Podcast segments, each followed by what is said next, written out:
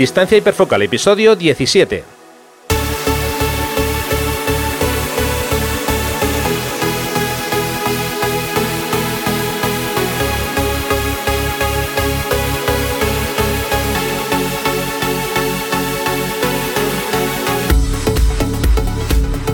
Hola, ¿qué tal? ¿Cómo estáis? Bienvenidos a un nuevo episodio de Distancia Hiperfocal, el podcast de fotografía de paisaje y viajes. Soy Rafa Irusta, fotógrafo especializado en fotografía de paisaje y como siempre está conmigo Sandra Vallaure, fotógrafa, viajera y responsable del podcast Destino Sifaca. Hola Sandra, ¿qué tal estamos? Hola Rafa, estoy dudando porque no sé si tengo muchas ganas de grabar este episodio o no. Estoy un poco envidiosa. Bueno, eso Sandra nos lo dice porque hoy os voy a contar cómo estoy preparando mi viaje a Escocia, que voy a, irme el próximo mes de septiembre, y por eso dice que aquello de que, tiene un poquito de envidia. bueno, como ya sabéis, luego Sandra nos va a traer, eh, nos, va a hacer una presentación de un nuevo fotógrafo, ya digo, eso será un poquito más tarde. Pero antes de empezar, quiero recordaros que imparto talleres de fotografía tanto de grupo como talleres privados en las costas de Asturias, Vizcaya y Cantabria.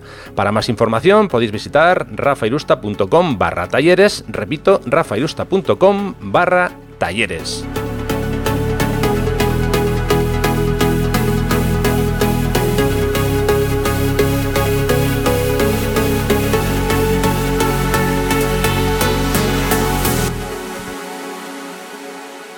Venga, vamos a ello. Como siempre, ya sabéis que vais a tener todas las notas del programa en la dirección rafairusta.com barra episodio 17. Ahí en ese post os vamos a ir colocando cualquier cosa que comentemos por aquí.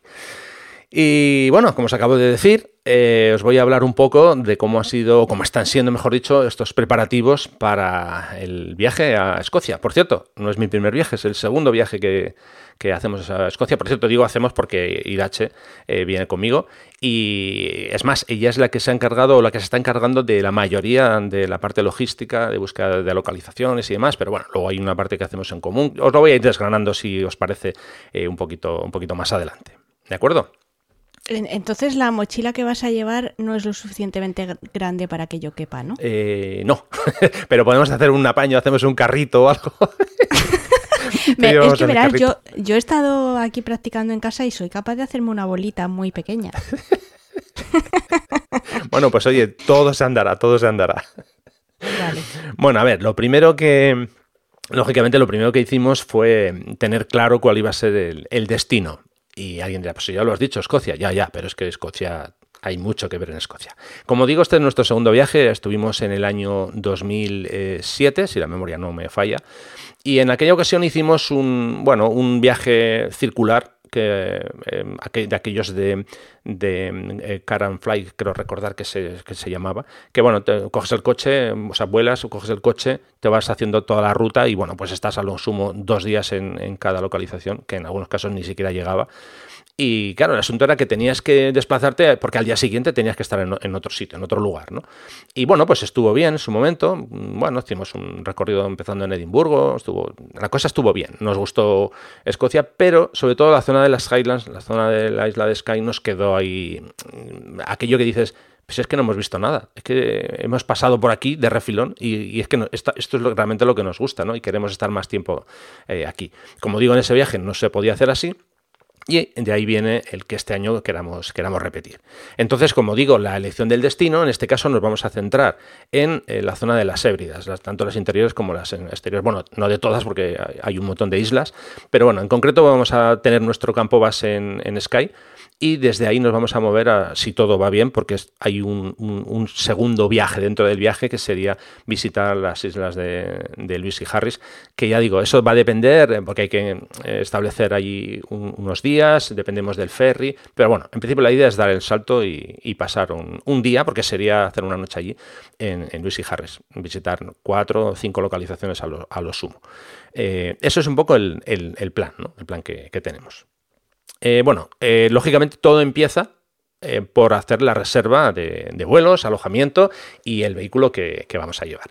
Entonces, en concreto, allá por el 6 de marzo ya hicimos la, reserva de, los vuelos. nosotros salimos desde Bilbao y lo que hacemos es viajar hasta Ámsterdam y desde allí enlazamos con el aeropuerto de Inverness, no el de Edimburgo, sino el de Inverness, un aeropuerto más pequeño. Pero bueno, a nosotros nos viene genial, porque ya desde ahí nos podemos desplazar hasta, hasta Sky para, para empezar la aventura. ¿no?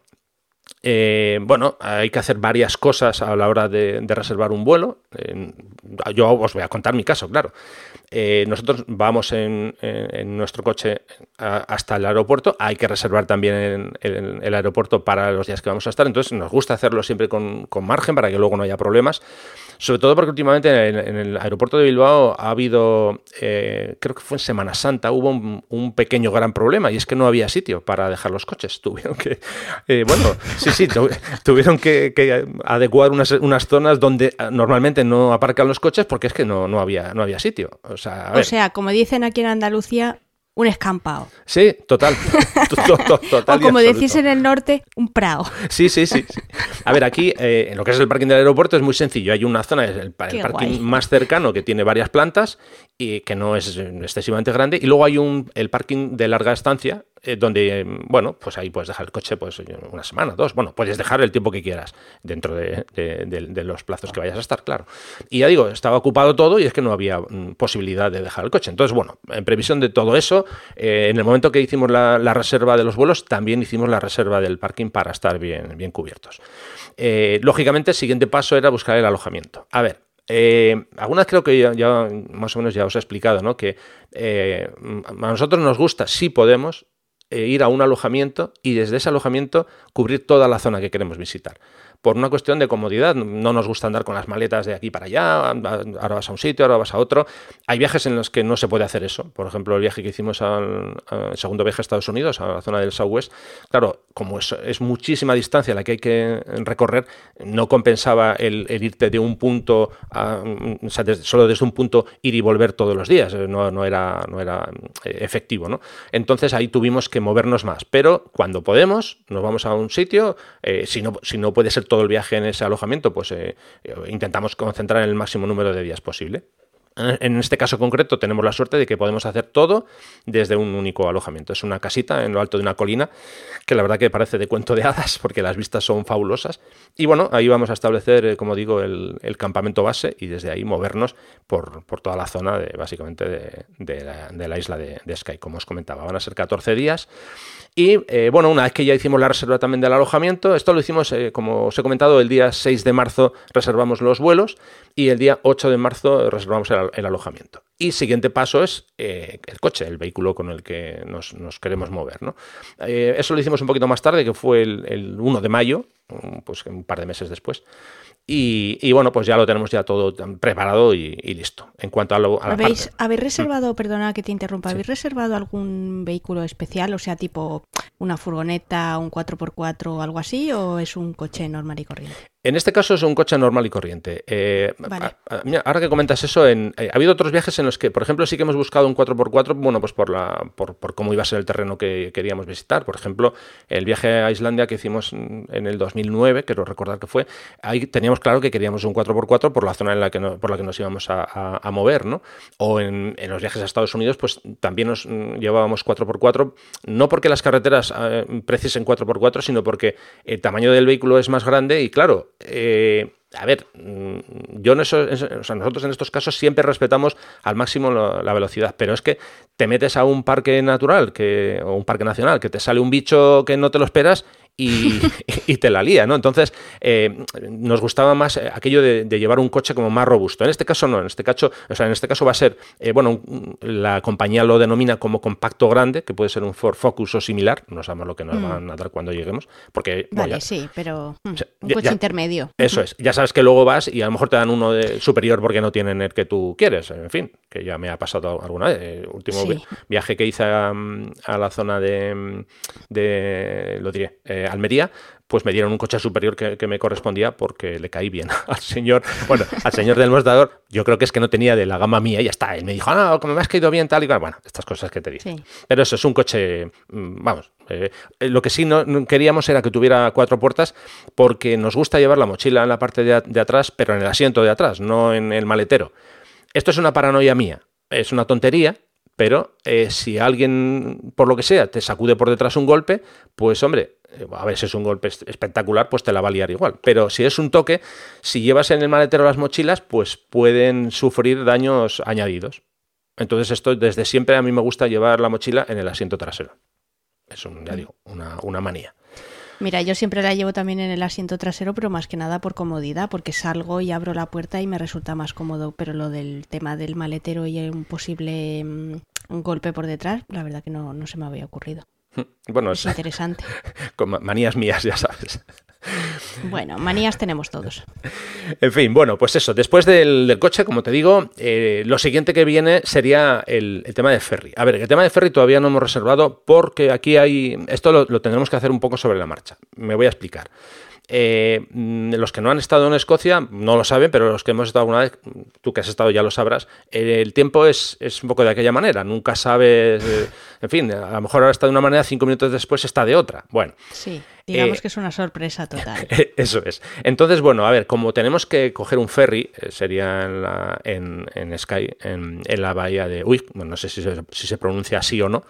Eh, ese ferry nos lleva hasta Tarbert, que está en la isla de Harris. Y claro, eh, nosotros mm, estamos o hemos intentado cuadrar los días, porque no todos los días hay ferry y no todos los días se llevan el mismo horario. La idea es viajar un martes pasar ahí la noche y mm, regresar el, miércoles. Tenemos, eh, el ferry dura, o sea, perdón, dura, digo, tarda un, más o menos una hora cuarenta y, hombre, si hubiera más número de ferries durante el día, pues se podría haber eh, jugado más con los horarios, pero es que no, no, hay otra opción. Creo recordar que sale a las 12 del mediodía, te estoy hablando un poco así de bulto, ¿eh? y, luego por la tarde del día siguiente sale a las 4 de la tarde. Entonces, como digo, no lo hemos reservado todavía porque vamos a, esperar hasta que estemos allí en función de las previsiones meteorológicas que haya en, esas fechas. Entonces, eso lo dejamos ahí un poco en stand-by. Se puede hacer la reserva online, o sea que no creo que haya ningún problema. Y en esas fechas no creo que haya tampoco ninguna pega en, poder reservar, vamos. Porque en caso de que por lo que fuera hubiera temporal, marejada alta o lo que sea y el ferry no saliera, ¿no te devuelven el importe del dinero? No lo sé. O sea, el importe del billete y el importe del dinero. Estoy fatal. no, o sea, no, sé si hacen devolución, pero más, que por la devolución, eh, es más por el, por el, aquello de decir, eh, vale, queremos una fecha, pero no tiene que ser esa por obligación. O sea, si llegamos, por ejemplo, eh, con la idea de viajar el, martes día 11, pero ese día vemos que la cosa está muy complicada, hombre, pues cambiamos de día y ya está. Pero en principio, eh, tenemos elegido el día, tenemos elegidos los horarios, pero eso lo vamos a dejar un poco en stand-by para hacerlo, para hacerlo desde allí, por aquello de cubrirnos un poco más las espaldas. Ya digo que no creo que haya demasiado problema, porque yo por lo que toda la información que he leído no son islas precisamente abarrotadas, sino todo lo contrario. Yo he leído que las playas son más bien solitarias y, en fin, eh, que, es una, una de, las, de las joyas, digámoslo así, de Escocia, menos visitada y que, más, más grandes espacios tiene, ¿no? Entonces, bueno, vamos a ver. Yo recuerdo cuando cogí el ferry que me llevó a las Orcadas, verás, el, el ferry era un ferry considerable, era bastante grande. Eh, yo tuve muchísima, muchísima suerte porque había estado prácticamente 15 días sin salir por culpa del temporal y precisamente cuando yo llegué, que yo también andaba un pelín justa de tiempo porque no tenía mucho margen, o sea, era, si llegaba y salía el ferry, bien, y si no, pues había que continuar porque no tenía mucho margen de espera. Eh, y, y, todo esto lo cuento porque el ferry era relativamente grande. Estamos hablando de que al final los ferries son necesarios porque si no esas islas están completamente desabastecidas. Yo fui en octubre la primera quincena de octubre y no era una cosa, o sea, verás, había gente, había camiones, porque se transportan mercancías y tal y cual, pero no era, o sea, no eran esos ferries Valencia-Ibiza. Claro. Para que nos entendamos. Sí, por eso yo ya digo que todo lo que he leído es que no hay un tráfico excesivo y teóricamente menos en esas fechas. A ver, sí que he leído que Sky está completamente abarrotada de turistas, que ha sido o está siendo increíble el volumen de gente que está llegando y me temo que la cosa va a ir a más. ¿Por qué digo esto? Bueno, el otro día leí una noticia que se está preparando una precuela, o sea, una, mm. preserie de Game of eh, o sea, juego de, de, ¿Ah, Thrones, Game of Thrones, sí. Entonces, que parece ser que se van a rodar eh, escenas allí. En, Sky. Entonces, claro, no me quiero ni imaginar lo que va a pasar. De hecho, la, noticia eh, se hacía eco de eso, ¿no? De que esto puede ser, si ya ahora hay problemas, que esto puede ser todavía más, más, más complicado, ¿no? Entonces, bueno, con suerte, espero que nosotros no tengamos eh, ningún problema de ese tipo y, bueno, a partir de, este año que luego haya más masificación o no, pues bueno, eh, pero en fin, pero lo que comentaba el, diario era eso, ¿no? Comentaba que la cosa que se, se puede poner realmente complicada. De todas formas, yo, yo, soy de la opinión, y, perdona que haga el inciso, vamos, que tiene que ver con Escocia, pero también con Juego de Tronos, mm. eh, al final son, son modas relativamente mm, perecederas. O sea, te quiero decir que llegará un momento que la serie ya o la habrá visto todo el mundo o no la verá nadie. Mm. Entonces llegará un momento que ese, ese atractivo o ese imán Mm, dejará de, dejará de existir. Y te lo digo porque yo estando en Nueva Zelanda, mm, mucha gente seguía con el rollo del el Señor de los Anillos, El Hobbit y no sé qué, pero ya empiezan a ser películas entre comillas viejunas. Hmm. Y la gente ya no va tanto por eso, sino porque pues realmente Nueva Zelanda es un sitio alucinante y es muy bonito, pero no tanto por las pelis. Claro, hombre, lo que pasa es que tú imagínate, para ciertos lugares, ¿no? Como, mira, ya que sí, estamos hablando lo que tú decías de hmm. San Juan de Gaztelugache, ¿no? Por ejemplo, que han limitado la, la afluencia o el acceso a un X número de personas que puedan subir hasta la ermita. Es, es así, hmm. ¿no? Sí, sí, sí, correcto. Bueno, pues eso, eso, eso efectivamente sí, son, son cosas que, que conllevan, eh, bueno, pues el, el, hecho de que al final a los demás nos lo, nos lo limiten, pero que llegará un momento que eso volverá más o menos, más o menos a, la normalidad. Sí, yo supongo que todo, todo se, se estabilizará, ¿no? Pero, en fin, eh, los habitantes de, de Skype parece ser que están un poquito saturados de, de tanta gente hasta ahora y que ahora, pues imagínate que va a ser todavía una inyección mayor de, gente. Pero bueno, en fin, eh, dejamos ya, un poco... pero eso también es dinero y al final es que, claro, o sea, se, quejarán, pero por otro lado pondrán el cazo, entonces es un poco claro, lo que realmente eh, contradictorio. habrá que ver si esa, esa zona eh, tiene los suficientes servicios para admitir a tanta gente, porque de hecho... Pues evidentemente no, será como Islandia. Eh, es que, de hecho, creo recordar que, no sé si ha sido este año o el año anterior, eh, ya hubo comunicados oficiales que decían que por favor que la gente, si viajaba a Sky, que no viajase sin alojamiento. Porque mucha gente iba, claro, iban buscando sitio y no había. Entonces, claro, ¿dónde duermes? Pues. Eh, en el coche. Debía de ser. Sí, sí, bueno, el que duerme en el coche vale, pero debía ser. que aquello debía ser un circo, que la gente no dormía en los coches y bueno, aquello, por lo que yo leí, la cosa era bastante, bastante compleja. Pero bueno, en fin. Bueno, os sigo contando un poco más. En cuanto a la documentación que llevo, bueno, esto es más o menos un clásico, pues bueno, el pasaporte, en este caso como es zona teóricamente europea, llevo la tarjeta sanitaria europea, luego hago un inciso sobre esto.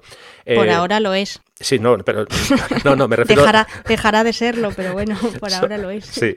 Eh, bueno, el permiso internacional de, conducir, ya sabes, eh, para poder conducir fuera. Por cierto, a ver cómo lo ¿Te llevo... lo sacas todos los años?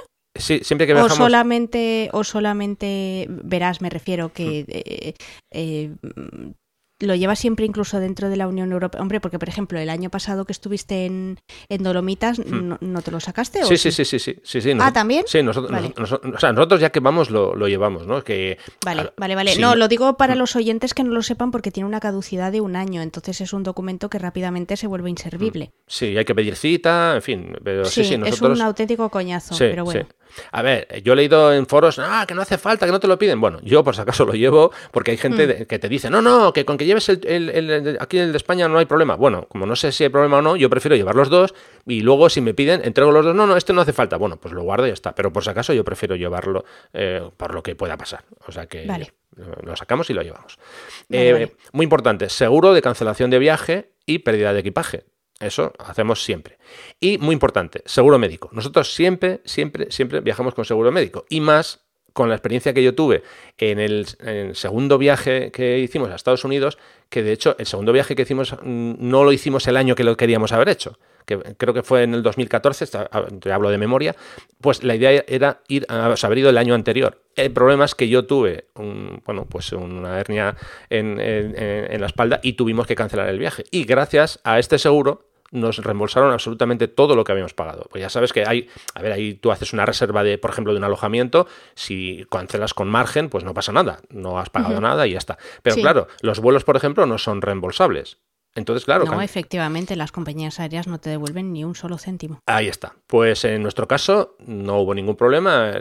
es una compañía inglesa, no recuerdo el nombre, es, es Irache la que se encarga de, eso, de la gestión. Ya os, pondremos el, enlace por si alguien está interesado. Y ya digo que nuestra experiencia. Yo estoy interesada. Pues nuestra experiencia fue, es que ya digo, no, de hecho, voy a contar una, una, cosa curiosa, a ver, es una, una, bobada, pero bueno, es que es así, a ver, ellos trabajan con libras, eh, obviamente sabes el tema de cambio de libras a euros. Bueno, pues ellos nos, nos, pagaron en libras, con lo que nos pagaron más de lo que nosotros habíamos pagado realmente por, lo, por los, vuelos, por ejemplo.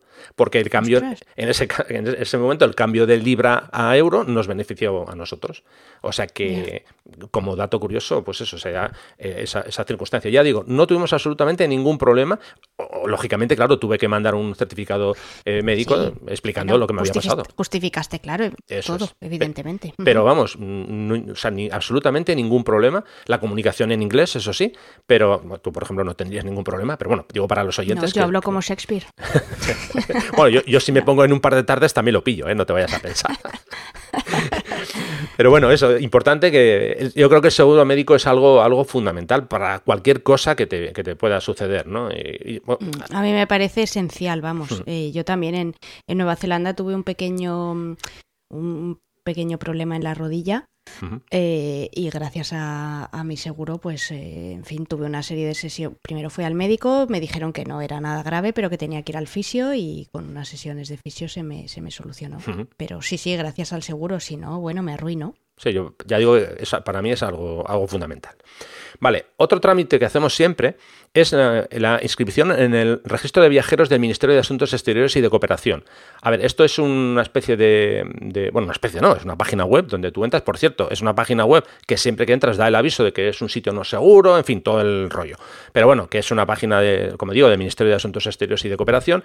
En, esa página tú indicas que te vas de viaje en las fechas concretas, que vas a estar en, pues, en la zona donde vas a estar, e incluso puedes dejar el nombre del alojamiento donde vas a estar, o el hotel, o lo que sea, porque si por lo que fuera hay un problema, yo qué sé, imaginemos que hay, no sé, pues un terremoto en la zona, pues que puedan contactar contigo a través del, móvil, que te puedan enviar mensajes y, demás, ¿no? Y esto lo, hacemos ya desde hace muchos años, pues siempre que viajamos dejamos constancia ahí para que estemos localizables, por decirlo de alguna forma. Qué eh, guay, pues mira, yo eso no lo hago nunca. Me imagino que como el 99% de los españoles que viajamos, la verdad, pero es que ah. no sabía ni que existía ese servicio. Pues con lo cual me lo, me lo apunto. Dejaremos las, notas pues, también por si lo queréis hacer. Y, bueno, yo creo que es una cosa que te, vamos, vas a tardar cinco minutos. Además, una vez que te registras, luego, pues bueno, cada año vas entrando, vas actualizando el lugar, o sea, el sitio al que vas y, ya está. No, no te molestan que te mandan mensajes, mm, nada, no, realmente tú te registras. Si hay algo, te envían algo, y si no, a nosotros nunca nos han enviado nada, pues entiendo porque nunca ha pasado nada en los sitios a los que hemos ido. O sea que no ha habido ningún problema. Todo eso en cuanto a la parte logística, de organización y de cosas así básicas para llevar, ¿no? Eh, bueno, una vez que ya tenemos todo eso listo, eh, vamos al apartado más fotográfico que serían las localizaciones y las rutas, las diferentes rutas. ¿no? Bueno, en este caso, eh, las herramientas que usamos son siempre básicamente las mismas. Google, fotos que vemos en redes sociales, pues, localizaciones a través de Google Earth, en fin. a mí me gusta crear una carpeta en Google Earth y ahí voy mm, dentro de esa carpeta, por ejemplo, en este caso sería Escocia, y dentro de Escocia tengo dos subcarpetas. Una sería la que corresponde a Sky, que sería la ruta principal. Y luego la otra sería las islas que comentaba de, Lewis y Harris, que están hoy un poco como, como plan B. ¿no? Eh, obviamente usamos libros o guías sobre la zona que, vamos a visitar y, muy importante, mapas, porque aunque llevamos todo en digital, eh, esto es manía de Irache, a ella le gusta llevar un, mapa de los de papel, de los de toda la vida, de los que luego no se pueden doblar de ninguna forma porque parece un acordeón. Pues, pues, bueno, uno, uno, de esos, ¿no? Y eh, ella se toma el trabajo de marcar las localizaciones en el mapa, en, ese mapa de papel, y yo soy más, yo soy, en ese sentido, yo soy más de llevarlo en, conmigo en el móvil, ¿no? Eh, a ver, yo utilizo para esto dos, dos herramientas. Generalmente, como digo, me gusta trabajar en, el ordenador, en la pantalla del ordenador, entonces uso el Google Earth y eh, desde ahí yo puedo eh, hacer una exportación de, los puntos o de las rutas incluso creadas y luego las puedes importar desde cualquier, básicamente desde cualquier aplicación que utilices como GPS. Y hay una aplicación que se llama Gaia GPS que es la que yo uso para introducir esas, esas rutas o esos puntos. Y bueno, eh, tú puedes añadir fotografías, puedes añadir notas a los diferentes puntos. Entonces, a ver, es un trabajo bastante, bastante pesado al principio para organizar todo, porque por ejemplo en este caso, pues de Escocia, si la memoria no me falla, creo que tenemos sobre unos 60 puntos registrados para, como posibles candidatos. No significa que vayamos a fotografiar todos, porque probablemente no nos dé tiempo, pero bueno, los puntos están ahí, ¿no? Entonces, una vez que tenemos todo esto ya representado en el mapa, viene la tarea de agrupar. Eh, ¿Esto de agrupar a qué se refiere? Bueno, por ejemplo, si nosotros planteamos una salida el, un lunes, imaginemos. Claro, eh, hay que buscar un punto de amanecer a poder ser, si es posible, otro plan B por si ese sitio no, no, no, tiene las condiciones que nosotros esperamos una vez que llegamos allí, y luego varios puntos que estén alrededor. Porque, como digo, sí, estamos en un, alojamiento en Escocia, o sea, en, en, Sky, quiero decir, y desde ahí salimos, pero claro, no, no vamos y venimos cada media hora. Entonces la idea es, sales por la mañana, te pegas el recorrido de la zona que quieres visitar y ya por, la noche, después del atardecer, vuelves. ¿no? Entonces, como digo, vamos agrupando como, como, posibles eh, candidatos. Decimos, bueno, pues a ver, amanecer esta localización, a 50 kilómetros tenemos esta otra, o a 80 tenemos esta otra, y vamos haciendo mm, ese trabajo de, ya digo, de, agrupar y de coordinar esas, esos alojamientos, o sea, perdón, esos, esas eh, localizaciones. Es, también es un trabajo un poquito, un poquito pesado, pero bueno, es la forma de, ya digo, de, luego una vez que sales no decir, a ver, ¿y hoy a dónde nos toca? Sino ya más o menos lo llevas un poco organizado, que luego siempre se puede cambiar, porque, a ver, la idea de, estar en un sitio fijo es que puedes, mm, si quieres, puedes repetir localización. Imaginemos que vas a, una zona concreta y, bueno, ese día no has tenido suerte con la luz y quieres repetir al día siguiente. Bueno, pues, pues como vas a estar varios días, lo puedes, lo puedes hacer, ¿no? Es que te iba a preguntar una cosa. Cuando has mencionado lo del tema del plan B, ya sea en el atardecer o en el amanecer, eh, si tú llegas a un sitio, imaginemos que no cumple los requisitos que tú tenías planteado para ese amanecer, ¿no? Vamos a poner el caso de un amanecer. Eh, ¿Te, ¿Te, da tiempo a llegar al plan B? O eh, sea, siempre está lo suficientemente cerca, te lo digo porque, claro, la luz va tan rápido que... Eh, a ver, eh, nosotros siempre, siempre, siempre llegamos bastante antes de, la hora del amanecer. Nos gusta... A ver, alguien, alguien cuando nos pregunta, pues la gente en general cuando nos preguntan, bueno, ¿qué tal estas vacaciones? Ah, bien, bien. ¿Y qué? Bueno, supongo que habéis descansado. Sí, sí. ¿A qué os levantabais? Pues a las 3 de la mañana. ¿Qué dices? Eh, digo a las 3 o a las 4, o sea que en ese sentido nosotros cuando vamos de vacaciones nos gusta, eh, obviamente no llegamos 5 minutos antes de la hora del amanecer, nos gusta madrugar para tener margen precisamente suficiente para que si vemos que las condiciones eh, de una localización no son las, mejores, intentar siempre que podamos cambiar. Claro, a veces no, no sucede, porque a veces entre una, entre una localización y otra a lo mejor hay una hora y media de viaje y eso no lo puedes hacer. En esos casos, ¿qué hacemos? Bueno, pues hay que mm, intentar solucionar eh, la, escena como te la encuentras. Quiero decir, intentar, intentar resolver con la luz que hay. Eh, ¿Hay mala luz? Bueno, lo de mala luz, buena luz es siempre relativo. Entonces, si no hay la luz que esperas, pues a lo mejor te tienes que eh, concentrar más en hacer detalles, en fin. Pero mm, ya, digo, ojalá pudiéramos tener dos, dos opciones que si en una no, la cosa no pinta bien, poder ir a la otra.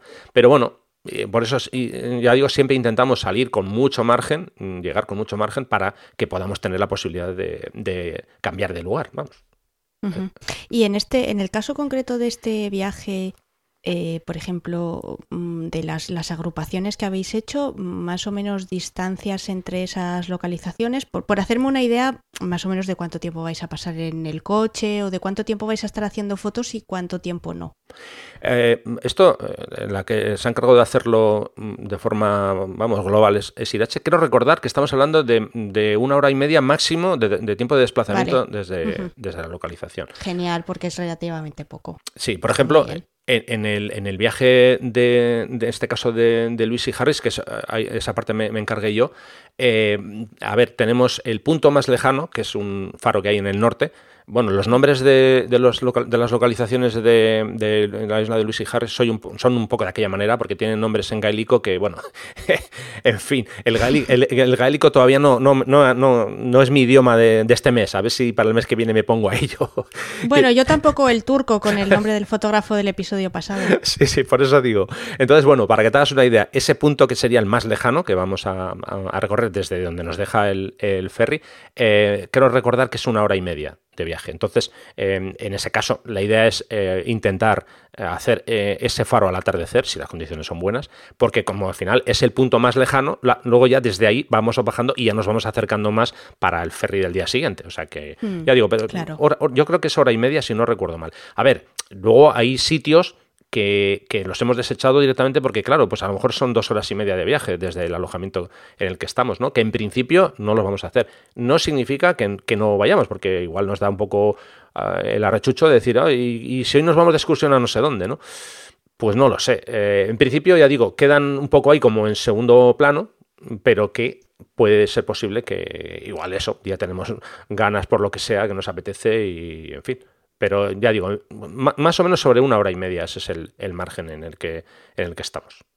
Mm, vale, no, que está, está bastante bien, o sea, no me parece tampoco una distancia descabellada.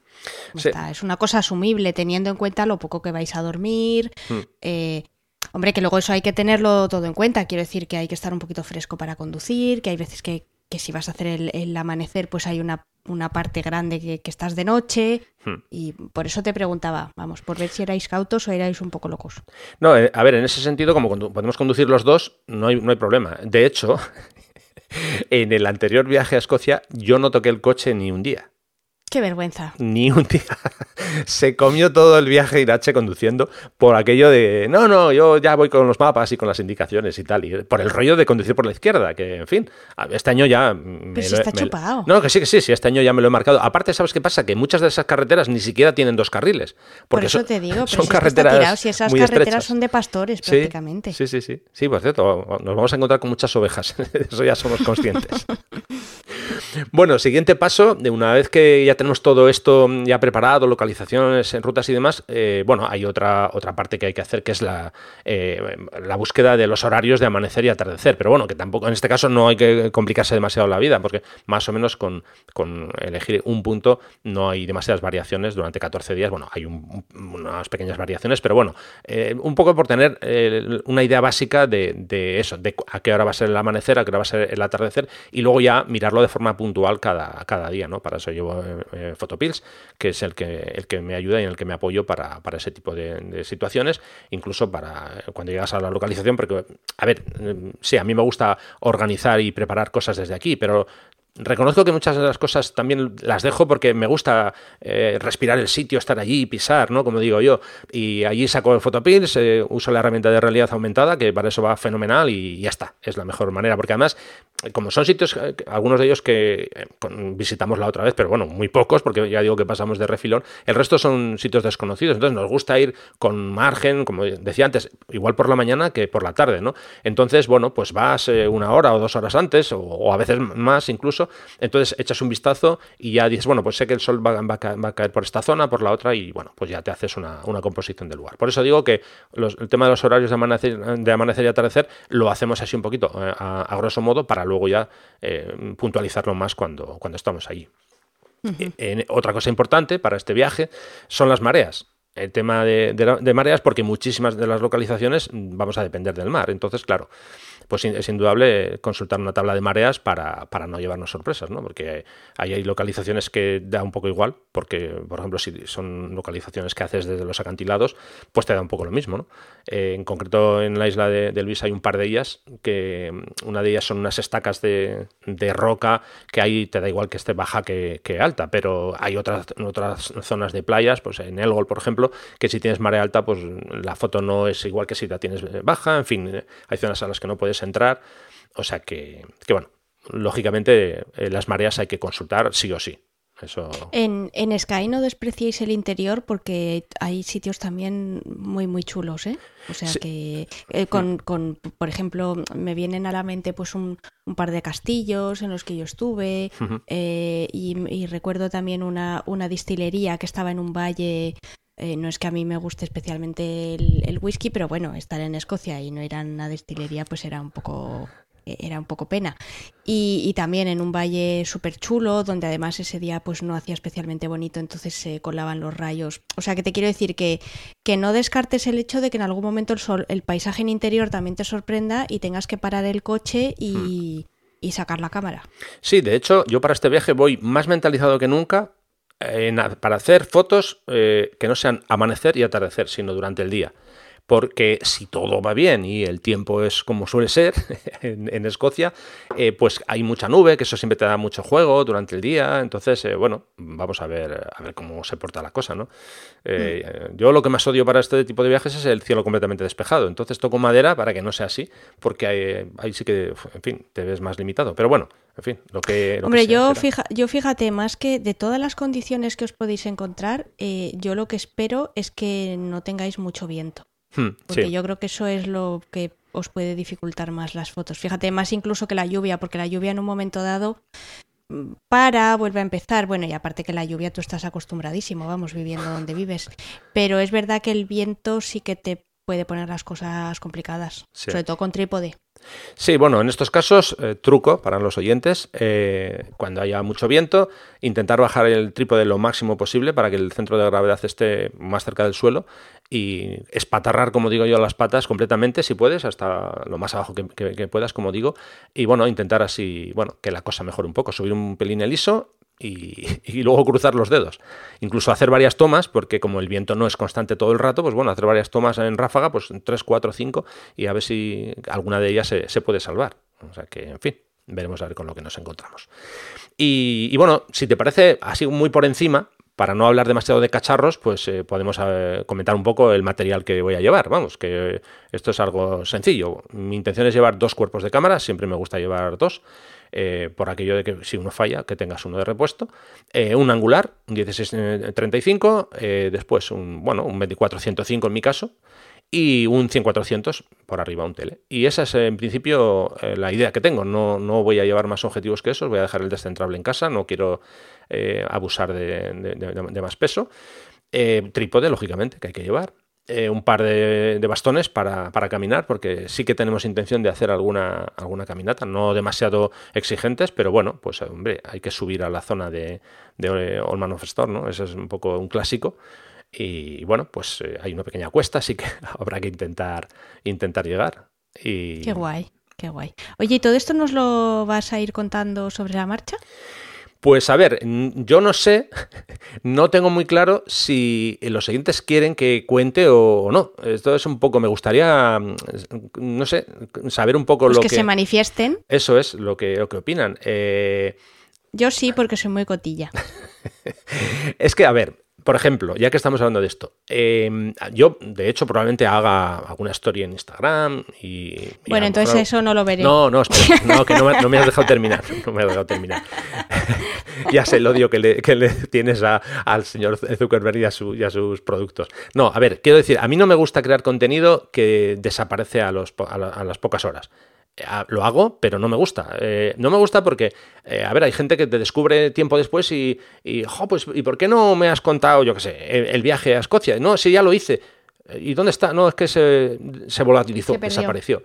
Entonces, me estoy planteando que si hago algo, algo así, a lo mejor tendría más sentido mm, planteármelo desde otro punto de vista. No voy a prometer nada, porque estas cosas no me gusta prometerlas, pero a lo mejor podría tener sentido hacer algo no sé si en audio o en audio y vídeo, no lo sé, no, no, no, voy a prometer.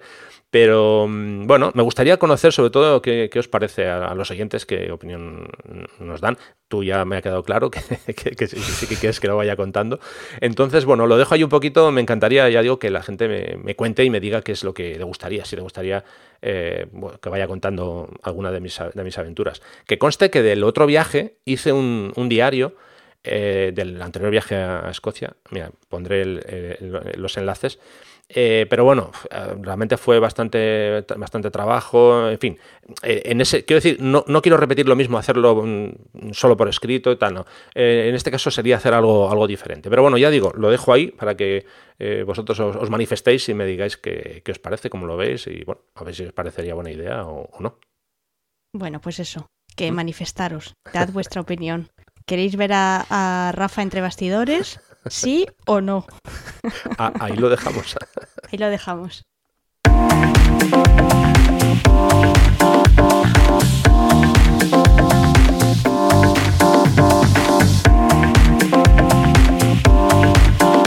En Distancia Hiperfocal hablamos de viajes con Sandra Vallaure.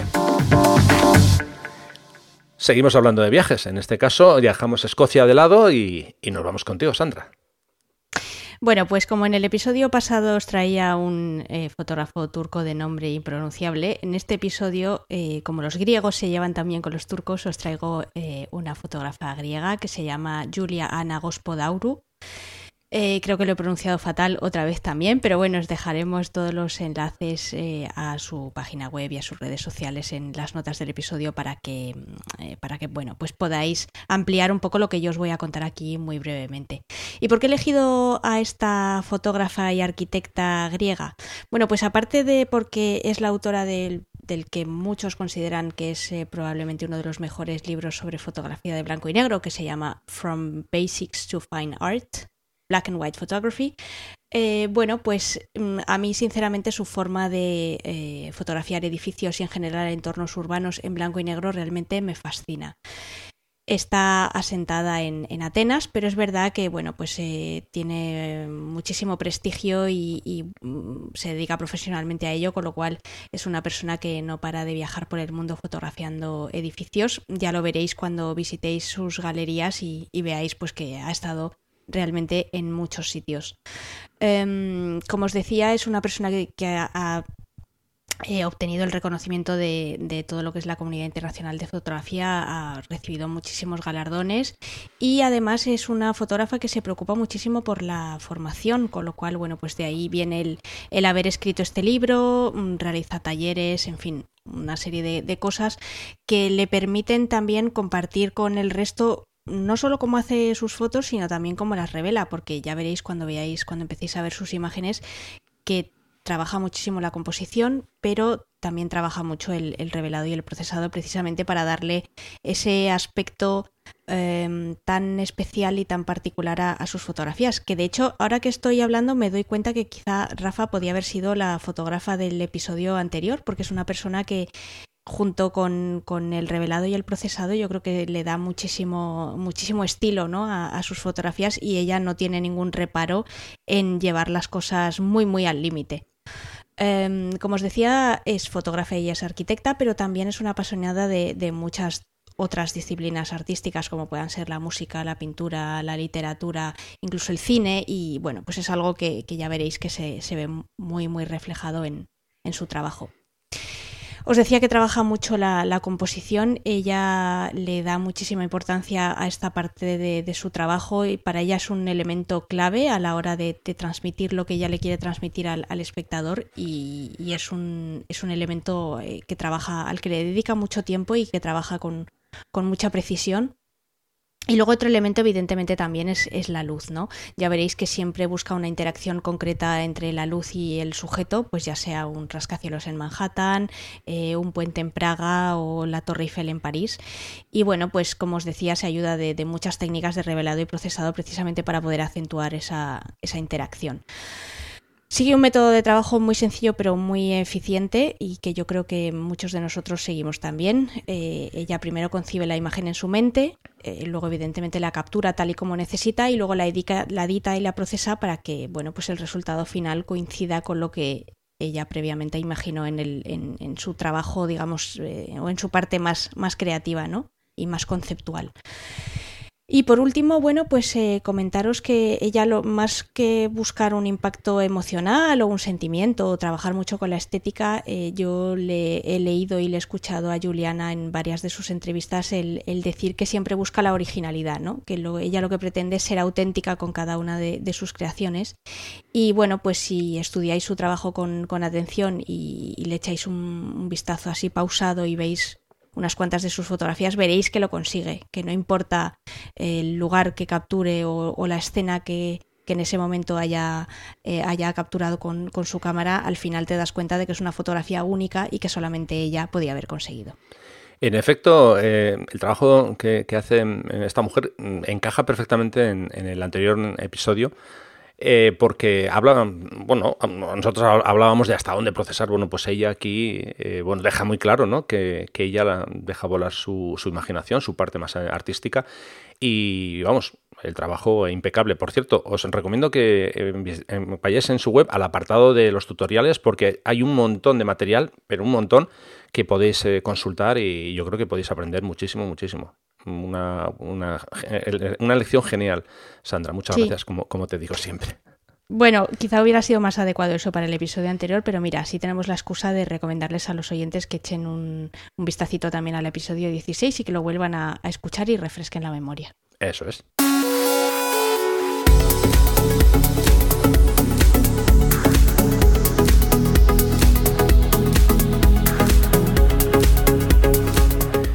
Bueno, pues nada, Sandra, que ya estamos casi en el final, así que nos toca despedirnos. Eh, bueno, se da un poquito la chapa con lo del viaje a, Escocia, espero que no, eh, en fin, que, no se me haya quedado nada en el tintero. Si alguien tiene dudas o quiere que le comente alguna cosa de forma más concreta, pues bueno, ya sabéis. Eh, y, bueno, sobre la, pregunta que os ha lanzado Sandra sobre si queréis ver los entresijos de, de cómo vaya siendo el viaje, pues bueno, ya sabéis, nos lo comentáis. Pero si la que más ha sufrido he sido yo, escuchándote y aquí con los dientes largos y se me estaban cayendo las lágrimas cuando estabas hablando de las localizaciones y esas cosas. a ver, a, ver qué tal, qué tal se da. Ya, os, iré contando si vosotros queréis, vamos. Bueno, pues lo dicho, lo que siempre os recuerdo en cada episodio, que si queréis eh, comentar cualquier cosa sobre la muchísima envidia que nos ha dado Rafa a lo largo de este episodio, podéis hacerlo en los comentarios de las notas del programa. Y que si nos queréis comentar algo también podéis hacerlo a través de Twitter eh, mencionando a Rafa, Rafa Irusta o a mí, Vayausa, va 2 ls a u s a. Y nada, que gracias por estar ahí. Eh, lo que decimos siempre, muchísimas gracias por vuestro tiempo, por escucharnos, por seguirnos, por comentar, por seguir animándonos. Y nada, que dentro de 15 días nos vamos a escuchar de nuevo. Eh, muchísimas gracias, Sandra, como te digo siempre, y nada, buenas fotos, un saludo y hasta pronto. Un abrazo, Rafa. Otro para ti.